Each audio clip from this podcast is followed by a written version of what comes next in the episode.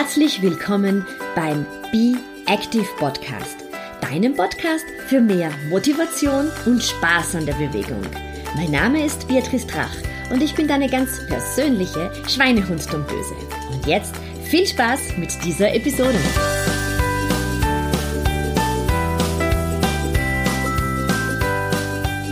Ganz herzlich willkommen zur aktuellen Episode. Und wir sind noch im Oktober und daher sind wir noch beim Schwerpunkt der Frauengesundheit.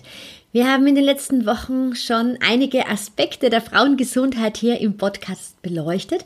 Und heute geht es um ein Thema, das ich persönlich auch für uns Frauen oder gerade für uns Frauen ganz, ganz wichtig finde. Und zwar, es geht um die finanzielle Gesundheit. Und zwar darum, dass du dir keine finanziellen Sorgen machen musst. Wir wissen aus sehr vielen Studien, dass es gerade finanziell unsicheren Situationen geschuldet ist, dass Frauen eher krank werden können. Und daher habe ich mir gedacht, ich lade mir heute als Gast eine Dame ein, die sich wirklich sehr, sehr gut damit auskennt, wie wir Frauen bestmöglich auf unser Geld schauen können. Und zwar ist das die Investorella, die Larissa. Und ich habe sie und ihre auch sehr beeindruckende Lebensgeschichte im Zuge der Aufzeichnungen für die Fuck-Up-Show im Jänner kennengelernt.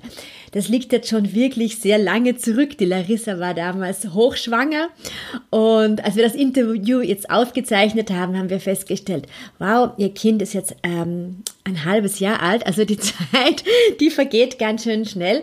Was sich aber in dieser Zeit geändert hat, und es hat sich natürlich sehr viel geändert im letzten halben Jahr, ist auch, dass viele Frauen wieder in ähm, finanzielle Abhängigkeiten gekommen sind. Und in meinem Job erlebe ich es ganz oft, dass Frauen auch in meinem Alter keine eigene Kreditkarte besitzen, ihren Mann fragen müssen, ob sie ihre, seine Karte verwenden dürfen eigentlich über das Geld gar nicht eigenständig äh, mitentscheiden dürfen. Und das tut mir, und ich sage es ganz ehrlich, wirklich immer in der Seele weh, weil ich finde es so wichtig, dass wir Frauen selbst über unser Geld bestimmen können. Und es ist auch wichtig zu wissen, wie viel ja, Geld wir eigentlich zum Investieren haben. Und ich muss mich da selber auch immer wieder an die Nase nehmen. Ich hatte früher tatsächlich auch immer so ein bisschen einen Schreck auf mein Konto zu schauen und habe mir gedacht, ui, habe ich da wieder irgendetwas übersehen. Mittlerweile muss ich sagen, habe ich das sehr gut, ganz gut im Griff. Ist immer noch ein bisschen ausbaufähig, aber es gibt einem ein wesentlich besseres Gefühl zu wissen, wie viel Geld wir tatsächlich zur Verfügung haben, um es uns ähm, gut gehen zu lassen oder um keine Angst zu haben, dass am Ende des Monats kein Geld mehr da ist. Und gerade jetzt 2020 in dieser doch wirklich sehr aufreibenden Zeit müssen wir natürlich schauen, dass wir unsere Finanzen gut beisammenhalten. Und ich freue mich sehr, dass äh, die Larissa uns hier so viele tolle Tipps mit auf dem Weg gibt und ich kann nur sagen, ganz, ganz große Empfehlung für Ihren Podcast. Ich bin gespannt, was du sagst und freue mich sehr über dein Feedback. Aufzeichnung läuft, wunderbar. Larissa, ich freue mich wahnsinnig, dass du heute da bist. Wir haben uns vor sehr, sehr langer Zeit, kommt mir schon fast mhm. von einem anderen Leben kennengelernt, bei der Fuck-Up-Show. Mhm, das stimmt, ja. Und äh, es hat mich sehr, sehr beeindruckt, erstens mal deine Geschichte, aber auch was du arbeitest, denn du hast dich auf das Thema Finanzen spezialisiert, mhm. Finanzen bei Frauen. Magst du uns ein bisschen etwas erzählen, äh, so die Kurzfassung, wie du zu diesem Thema gekommen bist? Ja, also das, das Thema ist mir eigentlich in den Schoß gefallen. Ich habe mir das Thema nicht ausgesucht, das Thema hat mich gefunden ich bin, ich habe Finanzmathematik studiert, ich war Aktienhändlerin, ich habe in Banken, Energieunternehmen, Immobilienfonds gearbeitet und wollte aber mehr mit, mit Menschen arbeiten. Und saß eines Tages 2018 in meinem Büro und habe darüber nachgedacht, wie schade es eigentlich ist, dass so wenige Frauen am Kapitalmarkt aktiv sind, denn gleichzeitig ist es so wichtig wenn man sich die aktuellen Pensionssysteme anschaut, egal ob für Frauen oder Männer, aber für Frauen noch einmal mehr, dann wird es sich schlichtweg nicht ausgehen, dass die Pensionen den aktuellen, dass man mit der Pension den aktuellen Lebensstil erhalten kann.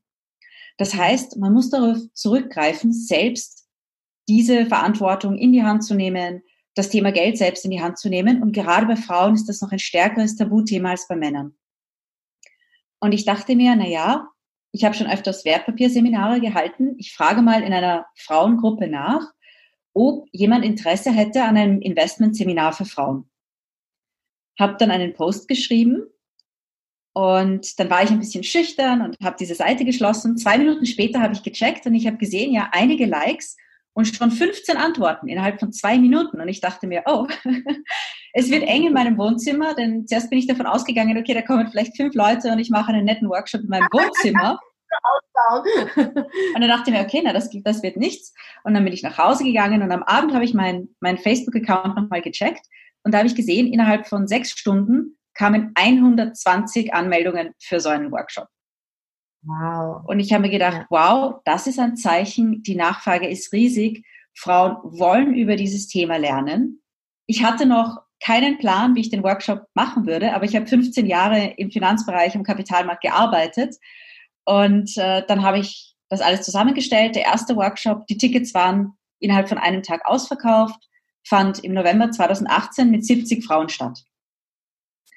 Und seitdem habe ich für viele Vereine Workshops gemacht und es waren schon insgesamt über 800 Frauen, vor denen ich vorgetragen habe. Und mit der Zeit habe ich gemerkt, ja, das, das wird immer mehr.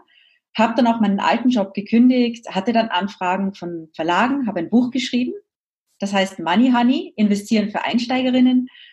Da beginnt man wirklich ganz simpel, wie funktioniert das Pensionssystem überhaupt? Wie steht es um meine eigene Pension? Was kann ich tun? Wie kann ich meine eigenen Finanzen besser managen? Um eben finanziell gut und gesund dazustehen? Und wie kann ich damit beginnen, für meine Zukunft zu investieren? Also wirklich Schritt für Schritt. Und dann kam auch der Podcast und weitere Workshops. Und jetzt beginne ich damit auch, meine ganzen Lehrgänge quasi digital anzubieten. Und in ein paar Tagen werde ich auch damit beginnen, die strategische Honorarberatung zu machen. Wir haben im Vorfeld schon ein bisschen drüber gesprochen. Ja, eine ganz tolle Geschichte, ne? weil die gibt es noch, also die gibt es äh, sonst gar nicht. Ne? Ja, um, um vielleicht zu erklären für die, für die Hörer und Hörerinnen, äh, normalerweise ist es in der Vermögensberatung so, dass die Vermögensberater die Kunden beraten und dabei verschiedene Produkte verkaufen und Provisionen bekommen. Und ich persönlich finde dieses System nicht gut, denn wenn man an den Provisionen verdient, finde ich, kann man nicht wirklich so neutral äh, beraten. Und deswegen habe ich gesagt, ich mache eine Honorarberatung. Das heißt, ich berate so wie Juristinnen, wie Steuerberater, einfach nach einem Stundensatz.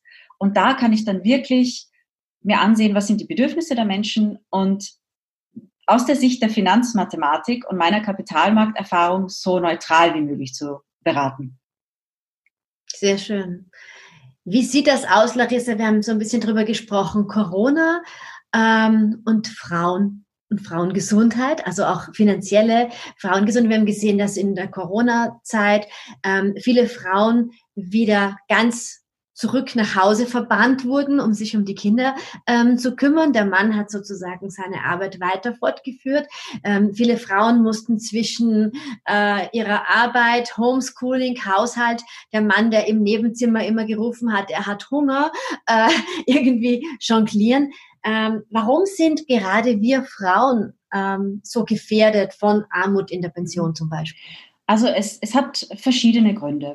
Wenn man sich mal ansieht, wie Pensionssysteme entstanden sind, so haben sie, also gerade seit den 50er, 60er Jahren immer auf ein volles, langfristiges Erwerbsleben aufgebaut.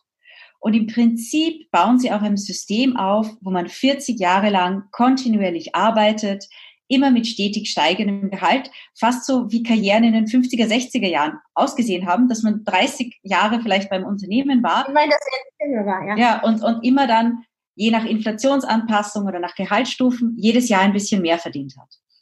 Und die Erwerbsbiografien von Frauen sind einfach anders. Einerseits ist da das Thema Kinder bekommen, Karenz, Teilzeitarbeit. Und Teilzeitarbeit ist da kann man schon sagen, ein ziemlicher Pensionskiller, wenn man sich aktuell die Antrittspensionen ansieht, so bekommen Frauen circa 40 Prozent weniger Pension als Männer. Mhm. Und das liegt vor allem daran, dass man, wenn man Teilzeit arbeitet, nicht so gut verdient, wenn man lange Unterbrechungen im Lebenslauf hat, weil man vielleicht lange zu Hause war mit den Kindern, dass man dann es später in der Karriere und mit dem Verdienst auch schwieriger hat. Und deswegen ja. sollte man als Frau das finanzielle Leben auch etwas anders planen. Und das Wichtigste ist auch, wenn man in einer Beziehung ist, dies sehr gut mit dem Partner abzusprechen. Und idealerweise, bevor man, also der erste Punkt wäre, bevor man zusammenzieht. Der zweite Punkt wäre, bevor man vielleicht heiratet. Definitiv, bevor man ein Kind bekommt. Denn ja. ähm, eine Sache, die mir immer wieder auffällt, ist, der erste Schritt zu gesunden Finanzen, gerade in der Beziehung und gerade als Frau, ist, dass man beginnt, mit dem Umfeld darüber zu reden das sind ganz einfache Sachen, dass man einmal auch mit Freundinnen darüber spricht, was die verdienen. Dass man sich vielleicht, oder auch selbst mit Kollegen und Kolleginnen, dass man sich bewusst wird, bin ich vielleicht unterbezahlt? Ähm, oder gerade auch mit dem Partner, dass man weiß, okay, wie, wie wollen wir in der Beziehung unsere Finanzen aufteilen? Wer zahlt ja, was? Wer, wer zahlt was, ja. Mhm. mhm. Und wenn man dann so Situationen hat wie Corona, also eins der Maxime der finanziellen Stabilität und finanziellen Gesundheit ist, sich als allererstes einen Notgroschen oder einen Notfallsfonds anzusparen, bevor man überhaupt mit dem, mit dem Thema Investieren auch beginnt. Was ist dieser Notfallsfonds? Das sind circa sechs Monate Lebenskosten, idealerweise. Dass man dieses Geld einmal auf der Seite hat, weil Themen wie Arbeitslosigkeit, das, äh, das kann, haben wir in Corona gesehen, kann jeden treffen. Sehr schnell passieren. Ne? Ja, es passiert sehr schnell. Und gerade bei Frauen gibt es zum Beispiel auch andere Themen. Wenn man sich die Statistiken anschaut, auch in Österreich sind circa 25 Prozent der Frauen von häuslicher Gewalt betroffen. Und es gibt einfach im Leben einer Frau Situationen, wo man im Prinzip aufspringen muss und gehen. Und gerade in solchen Situationen ist es enorm wichtig, ein bisschen Geld auf der Seite zu haben. Eben diesen Notgroschen, diesen Notfallsfonds, immer auf einem eigenen separaten Konto. Das ist in Beziehungen besonders oft ein Thema. Führt man die Konten separat, gemeinsam? Also mein Rat wäre immer zu separaten Konten und ein gemeinsames Haushaltskonto, auf das beide Parteien einzahlen. Und zugreifen können, ja. Ja, also je nachdem, wie man sich das vorher ausgemacht hat. Aber das sollte man sich auch ausmachen. Ja, das sind noch immer Themen, die so ein ganz kleines bisschen in Beziehung ähm, verschwiegen werden oder die nicht so ganz gesellschaftsfähig sind. Ne? Also das sind so mhm. Sachen, über die man nicht so gerne spricht. Ja, ja. Na, man, man sieht das auch. Es ist aber, da, da, da sollten wir Frauen auch ein bisschen selbstbewusster werden, denn es gibt, äh, manche kennen das vielleicht, das Pensionssplitting. Ist eine ganz, ganz wichtige Sache, gerade wenn man Kinder hat, kann der Mann, wenn er zum Beispiel weiterarbeitet, also so das klassische Modell in Österreich und die Frau Teilzeit arbeitet, wenn die Kinder jung sind, einen Teil seines Pensionsanspruches auf die Frau übertragen. Ah, okay. Das heißt, es funktioniert so, der Vollzeitpensionsanspruch und der Teilzeitpensionsanspruch werden quasi zusammengerechnet und dann zum Beispiel 50-50 geteilt. Das heißt, ein Teil der Pension des Mannes wandert zur Frau. Ja.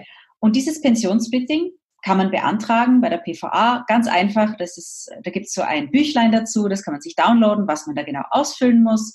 Kann man auch machen wenn die Kinder älter sind, also geht bis zum zehnten Lebensjahr des Kindes. Und das ist zum Beispiel eine Methode, um sich als Frau abzusichern für eine etwas höhere Pension, gerade wenn man das klassische Familienmodell hat.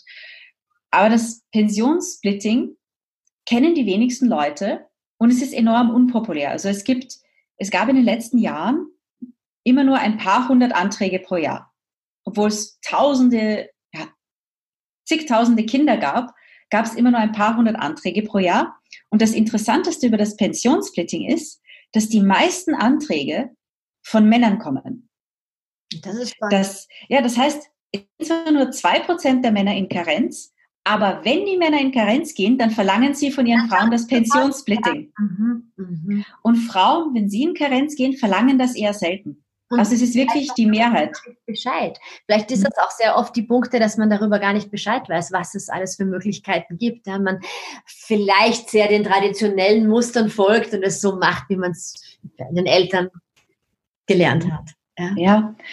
Und ein, ein anderer Weg zum Beispiel auch ist, wenn man als Frau länger zu Hause bleibt, nach Kindern, dann kann man sich zum Beispiel auch mit dem Partner ausmachen, dass dieser während dieser Zeit zusätzlich für die Frau auf ein, äh, also ein Investmentkonto, eine private Vorsorge einzahlt, um eben diesen Einkommensverlust zu kompensieren. Das ist eine andere Möglichkeit, denn wir haben gesagt, wir, wir wollen heute auch so über das Thema finanzielle Gesundheit sprechen. Und gerade was Altersvorsorge betrifft, das ist ein ganz, ganz wichtiger Punkt bei der finanziellen Gesundheit, dass man eben weiß, ich bin im Alter abgesichert, auch wenn ich nur eine kleine staatliche Pension bekomme und bei den meisten von uns wird es darauf hinauslaufen. Wenn man sich die Durchschnittspensionen aktuell ansieht, das sind circa 1500 Euro. Ja. Entschuldigung, 1300 Euro und um die 931 Euro bei Frauen und um die 1500 Euro bei Männern. Also sind wirklich sehr, sehr, sehr gering. Und das ist ein ganz, ganz, ganz wichtiger Punkt bei der, es ist eigentlich, Finanzen und Gesundheit sind relativ ähnlich. Es geht um das Thema Vorsorgen, langfristig denken und jeden Tag so ein bisschen was machen. Ja, ganz genau, du hast recht. Das sind die Parallelen. Ne? Du musst nicht gleich alles umreißen, aber du kannst jeden Tag ein paar Turnübungen machen oder eben dich ein bisschen mit deiner finanziellen Absicherung äh, zu beschäftigen. Und wir wissen ja auch aus vielen Studien, dass durch die Altersarmut tatsächlich das großen Einfluss auf die Gesundheit hat, ja, weil du dir bestimmte Dinge nicht mehr leisten kannst. Du kannst dir vielleicht keine gute Nahrung mehr äh, leisten, ja. Du ähm, heizt nicht so viel, du machst weniger Bewegung, du kannst weniger oft zum Arzt gehen, ja, du kannst bestimmte Dinge einfach nicht in Anspruch nehmen. Daher mhm. ist das, glaube ich, ein ganz, ganz wichtiger Punkt für uns Frauen. Ja, mhm. ja und ich hatte ähm, in meinem letzten Workshop eine Teilnehmerin, das war meine älteste Teilnehmerin bis jetzt, die war 71 Jahre alt. Mhm. Und sie hat gesagt, sie war schon in Pension, aber ist langweilig geworden und deswegen hat sie wieder angefangen zu arbeiten. Und sie hat auch gesagt, viele junge Leute denken, im Alter braucht man ja eh wenig Geld. Das stimmt aber nicht, denn sie hat gesagt, im Alter brauchst du Nahrungsergänzungsmittel, du brauchst Physiotherapie. Ja, du brauchst viel mehr Dinge rundherum. Ne? Also mhm. das, ist, das, ist, auch dann wirklich kostspieliger. Das ist die Physiotherapie, die Nahrungsergänzungsmittel.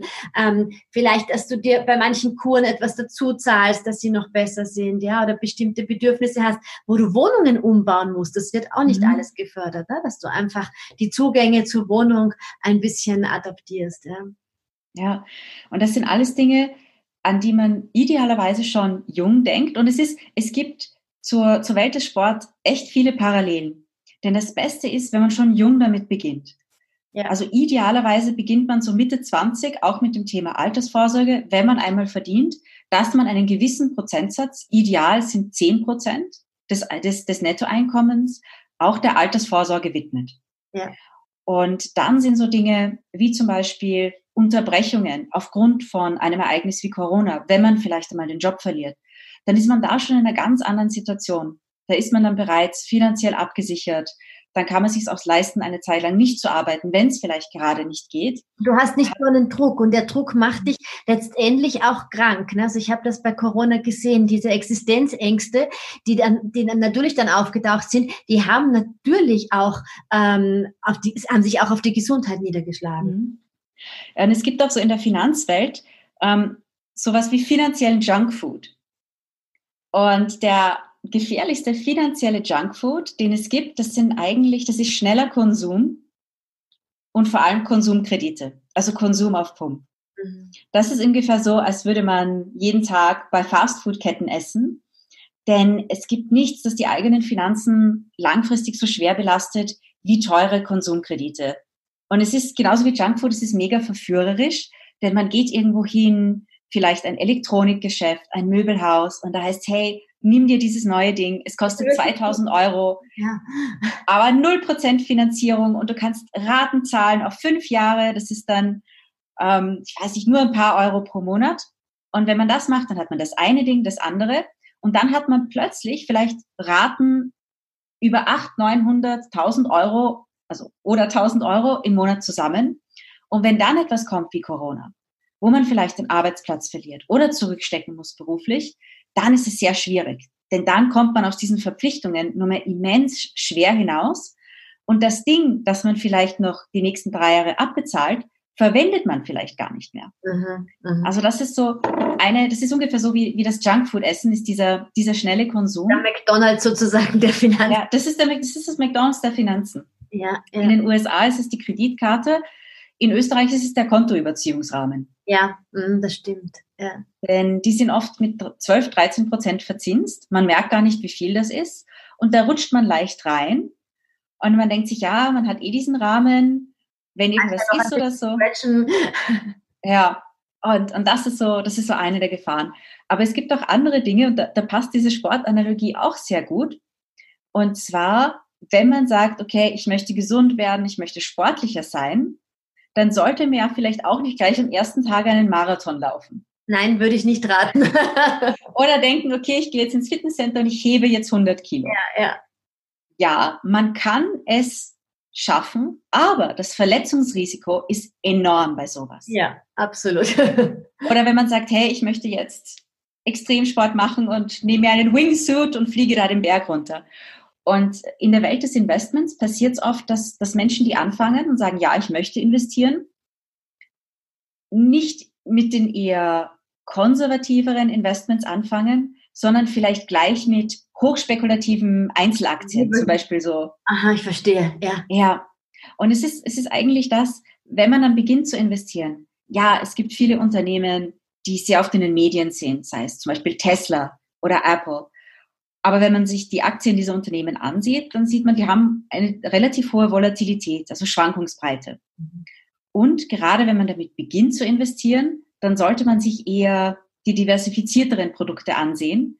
Denn wenn das erste Investment, das man tätigt, ein paar tausend Euro gleich in eine äh, Wachstumsaktie sind, dann kann natürlich sein, dass man auf die Nase fällt, genauso wie wenn man am ersten Tag versucht, einen Marathon zu laufen. Ich verstehe, ja. Was wären so deine Hacks? Also was sagst du, was ist sicher für die zum Anlegen? Ist es äh, Immobilien, ist es Gold, was man jetzt auch immer wieder hört? Also bei, äh, bei ich, ich will mal mit, mit, mit Gold anfangen, da muss man ein bisschen aufpassen, denn Gold ähm, ist im Prinzip eine Edelmetallspekulation anders als Anleihen, die Zinsen abwerfen oder konservativere Aktien von stabileren Unternehmen, die sehr auf Dividenden auszahlen, hat man von Gold keine Auszahlung. Das heißt, man setzt eigentlich nur auf einen steigenden Goldpreis. Und wenn man sich den Goldpreis in den letzten 15 Jahren anschaut, also, oder länger eigentlich, seit ungefähr Mitte der 90er Jahre, 25, 30 Jahre, dann sieht man, dass der relativ stark gestiegen ist, aber auch nicht kontinuierlich. Das heißt, es gab, gab da auch wieder einige Hochs und Tiefs. Und Gold ist oft in der Krise ein sehr, sehr gutes Investment. Aber wenn man langfristig auf Gold setzt, dann kann es sein, dass genau in dieser Zeit, wenn man das Geld wieder braucht, der Goldkurs um einiges niedriger ist. Ja. Mhm. Das heißt, Gold ist kurzfristig in der Krise meistens gut, aber man sollte nicht, man sollte es nicht als komplett sicheres Investment langfristig sehen. Also lang in der Corona-Zeit hatte man das Gefühl bekommen, es wurde überall ge, äh, gelockt mit Gold, Gold ist wichtig, setze, investiere in Gold. Ne? Darum habe ich mir gedacht, sprechen wir das an, ja, weil. Mhm. Ja, der Goldpreis hat sich auch ähm, in der Krise sehr, sehr stark entwickelt. Es ist meistens in Krisenzeiten so. Ja. Es ist aber dann auch so, dass der Goldpreis in Krisenzeiten oft steigt und dann, wenn sich die wirtschaftliche Lage verbessert, er dann wieder zurückgeht oder sogar relativ stark fällt, weil einfach der Fokus dann auf andere Wertpapiere ist. Und weil Gold halt eben als so krisensicher gilt, das hat wenig mit Gold zu tun, das ist rein kulturell, es könnte genauso Silber oder Palladium oder irgendein anderes oder Lithium von mir aus sein, also irgendein Metalle einsetzen, ja, ja. Ja, aber das äh, Gold hat halt irgendwie doch, ist, ist kulturell sehr stark äh, bei uns besetzt, mit Sicherheit durch den ganzen, durch den Schmuck, durch den Glamour, den es ausstrahlt. Ja, die Goldmünzen, die wir mhm. von, äh, von Mickey Mouse und Dagobert kennen. ja, also das ist, Gold ist auch ein, ein sehr stark kulturell geprägtes Investment. Ja. Und bei Immobilien einerseits ja, andererseits es gibt auch im Bereich der Immobilien die konservativen Investitionen und die spekulativen Sachen. Ein konservatives Immobilieninvestment wäre zum Beispiel eine Wohnung, eine kleine Vorsorgewohnung in einer relativ großen Stadt, in einer guten Lage. Da könnte man sagen, das ist ein konservatives Investment. Ja. Aber zum Beispiel Ferienwohnungen, die gibt's ja auch als Investments. Ähm, eine Ferienwohnung in einem Skiort wäre dann eher etwas Spekulatives oder eine oh, Ferienwohnung. Sehr, ne?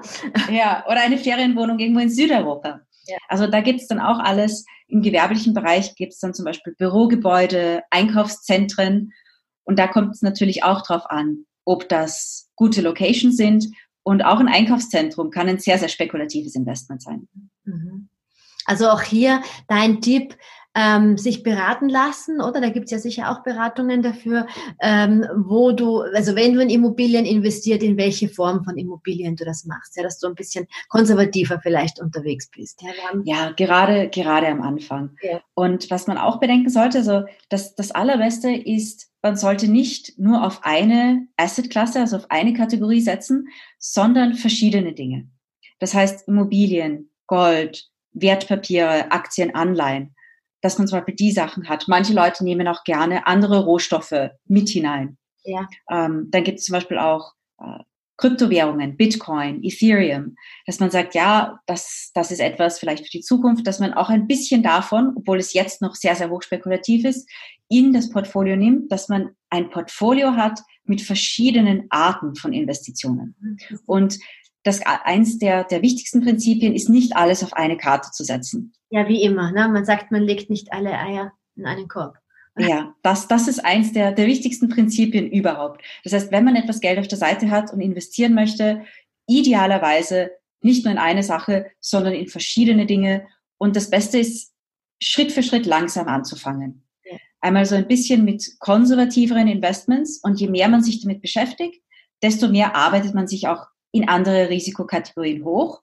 Wobei das ist nicht unbedingt nötig. Also das ist kein Muss. Das ist, wenn es einen interessiert, dann kann man sich auch in andere Kategorien weiter hineinarbeiten. Aber sonst bleibt man vielleicht einfach auf einem konservativeren Weg. Und du würdest auf jeden Fall raten, dass man sich da auch Hilfe sucht oder dass man zu einer Expertin geht, einen Experten, ähm, wo man sich einfach ein bisschen unter die Arme greifen lässt. Weil wir, wir glauben immer, dass wir alles einfach so machen können, weil wir uns irgendwo im Internet einlesen. Aber ich habe es in meiner Profession so die Erfahrung gemacht, es ist schon ein Unterschied, ob einem eine Fachfrau da hilft oder ob man sich selber irgendwelche äh, Trainingspläne aus dem Internet holt und dann mhm. drauf kommt, das passt vielleicht doch nicht so ganz in mein eigenes Leben äh, und jetzt tun mir die Knie weh. Ja. Mhm.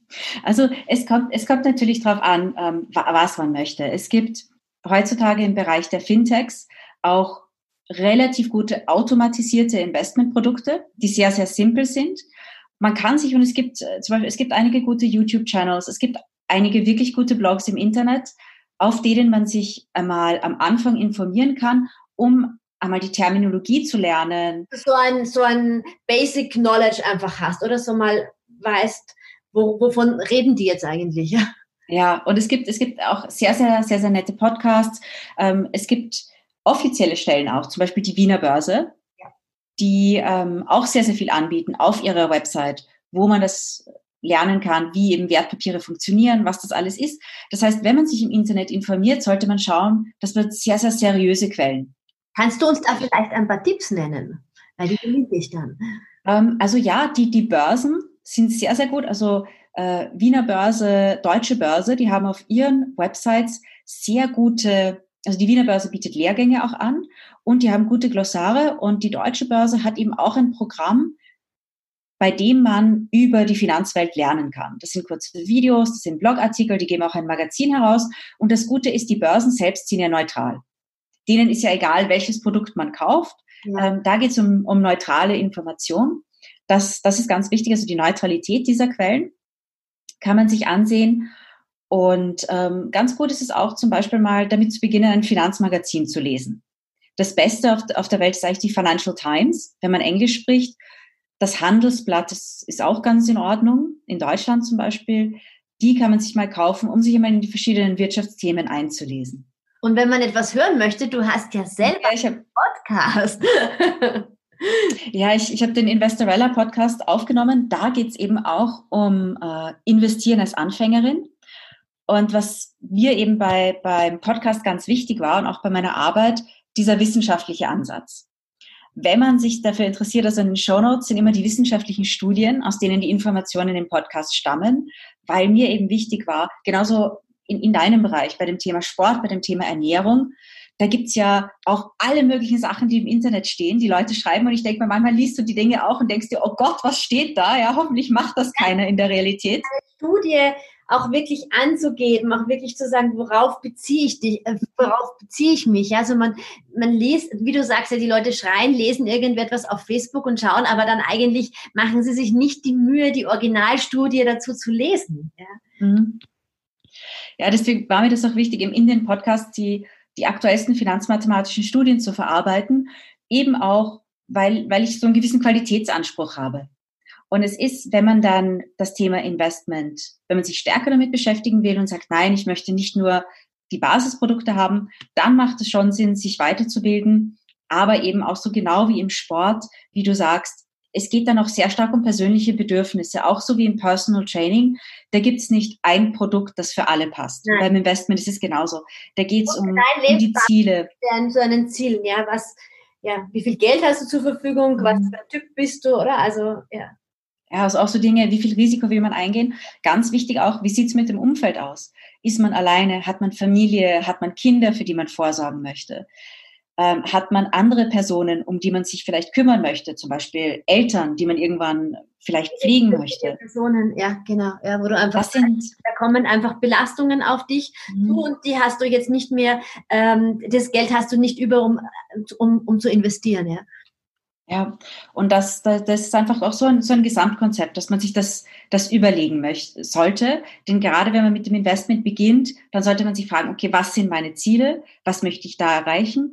Und wie ist meine finanzielle Lebensplanung? Das ist auch ungefähr so wie die gesundheitliche Lebensplanung, die Lebensplanung im Job und Karriere, aber auch die, die Lebensplanung die man beziehungstechnisch hat, so sollte man sich auch über die Zukunft der eigenen Finanzen Gedanken machen. Ja, absolut. Und mir hat auch der Punkt sehr, sehr gut gefallen, dass du gesagt hast, dass du einfach dieses Geld auf der Seite hast, weil es kann das eine ist häusliche Gewalt, das andere ist, dass es einfach in der Beziehung nicht mehr passt und du einfach sagst, du möchtest jetzt einen Cut machen, äh, aus welchem Grund auch immer, ja, das können ja auch neue Partner sein, was auch immer, aber dass du nicht abhängig bist von jemandem Zweiten. Ich glaube, das ist eine ganz, ganz wichtige Geschichte, gerade für uns Frauen, dass wir auf eigenen Beinen stehen können, oder? Mhm. Das ist. Lässt sich auch nackt ruhig schlafen. Ja, das ist wirklich, wirklich essentiell, denn man weiß nie, was auf einen im Leben zukommt.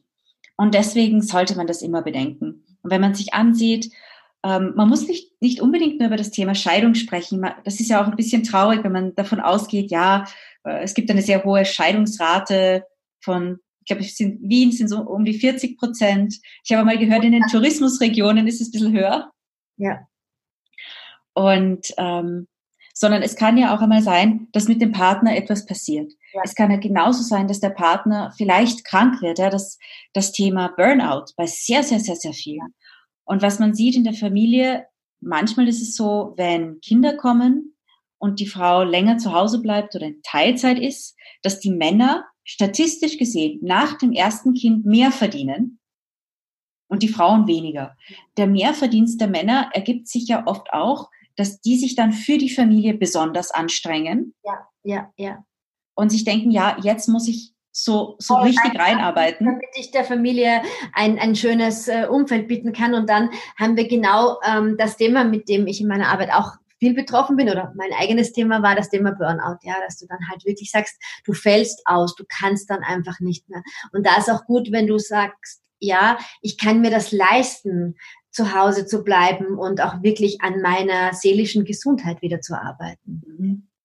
Ja, das ist ein ganz wichtiger Punkt, weil wenn du, du kennst die Zahlen das sicher besser als ich, aber Burnout ist, ist eine mittlerweile sehr, sehr, sehr verbreitete Krankheit und ich denke mir, gerade nach Corona wird es nicht unbedingt besser werden, eher, eher schlechter. Ja. Durch die zusätzlichen psychischen Belastungen, vielleicht Angst um den Job, dass das dann noch dazu kommt. Und das ist ähm, eine Sache, für die man vielleicht auch vorsorgen sollte. Ja. Also einerseits mit dem Notgroschen, es gibt dann auch noch andere Methoden, da finanziell vorzusorgen. Aber es sind all diese Dinge, die man unbedingt bedenken sollte. Genauso wie die Gesundheitsvorsorge, dass man eben auch parallel dazu finanziell vorsorgt. Super. So abschließend, Larissa, vielen Dank für all deine Tipps.